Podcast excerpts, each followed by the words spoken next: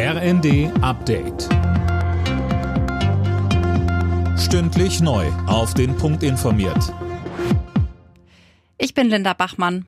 Die Ukraine hat Russland vorgeworfen, nur einen Tag nach dem Getreideabkommen zwischen den beiden Ländern den Hafen der ukrainischen Stadt Odessa mit Raketen beschossen zu haben.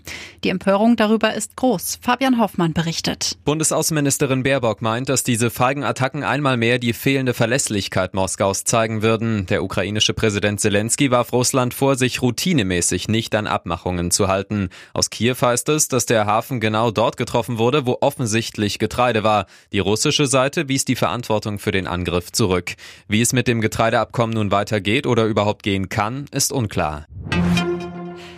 Die Weltgesundheitsorganisation hat wegen der Affenpocken den weltweiten Gesundheitsnotstand ausgerufen. Das kündigte WHO-Generaldirektor Tedros an.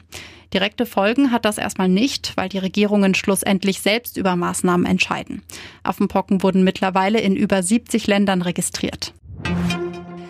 In Berlin haben Hunderttausende Menschen an der Kundgebung zum Christopher Street Day teilgenommen. In oft bunten Kostümen und mit viel Partystimmung zogen sie unter dem Motto Vereint in Liebe gegen Hass, Krieg und Diskriminierung in Richtung Brandenburger Tor. Die Polizei zählte bei der Demo rund 350.000 Teilnehmende.